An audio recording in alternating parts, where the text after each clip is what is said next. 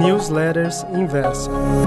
Warm Up Inversa. 1 de março de 2019. A ação ainda está barata?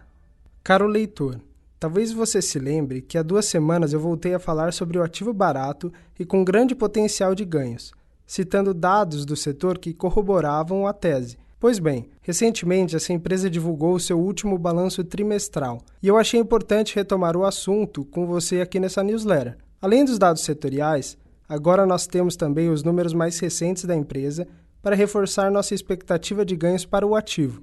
Mas antes de falar especificamente sobre o tema, quero lembrar que esta é apenas uma das nossas sugestões e que no momento de montar seus investimentos, a diversificação é sempre importante para potencializar os ganhos e minimizar as perdas. Além disso, seguimos também com uma visão otimista para a bolsa como um todo, não apenas para esse ativo. Isso significa que existem muitas opções que podem ser aproveitadas e que vamos abordar sempre que possível.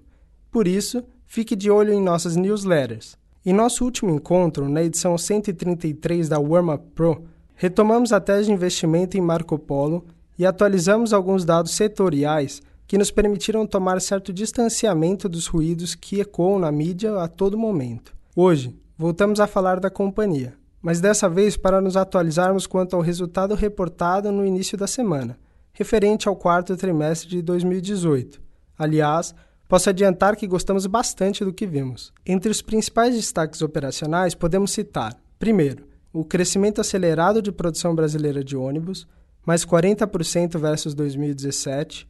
Segundo, o forte avanço de market share no segmento de micros para 67,9%, mais 12,8 pontos percentuais versus o quarto TRI de 2017. E terceiro, o crescimento expressivo da receita no mercado doméstico, que atingiu 1,2 bilhão, mais 62% versus o quarto trimestre de 2017. Como resultado, a Marco Polo reportou um lucro líquido de 72 milhões, uma expansão de 93% em relação ao quarto trimestre de 2017. E as boas notícias não param por aí. Além do sólido avanço no lucro, a empresa conseguiu elevar sua rentabilidade. Margem EBITDA subiu 4,4 pontos percentuais, atingindo 8,6%, gerando assim bastante caixa no trimestre. Ou seja, os números são bons. E nossa visão é que isso é apenas o começo, porque o setor automotivo nem deu início ao processo de recuperação ainda como já mencionamos nas duas edições que falamos sobre Marco Polo.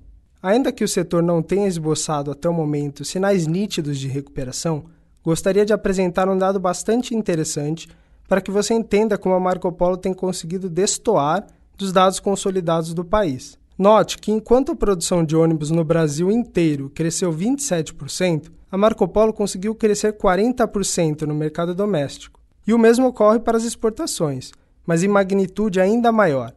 Enquanto o total exportado pelo Brasil retraiu 13%, a Marco Polo apresentou um crescimento de 18%. É claro que os dados setoriais nos dão apenas uma noção do desempenho operacional da companhia. No entanto, reafirmamos que existe uma forte relação entre o volume produzido de ônibus no país e o preço das ações da companhia. Conclusão: o sólido resultado operacional reportado no quarto trimestre de 2018 confirmou o nosso otimismo em relação à nossa tese de investimento em Marco Polo. Lembre-se de que ainda nem começamos a entrar no ciclo virtuoso de recuperação da economia e do setor automotivo. Isso, aliado à confirmação de que Marco Polo permanece entregando sólidos avanços operacionais, nos deixa otimistas em relação a todo o potencial que a ação ainda tem a entregar no médio a longo prazo. Você gostou dessa newsletter? Então me escreva em warmup.inversapub.com. Um abraço.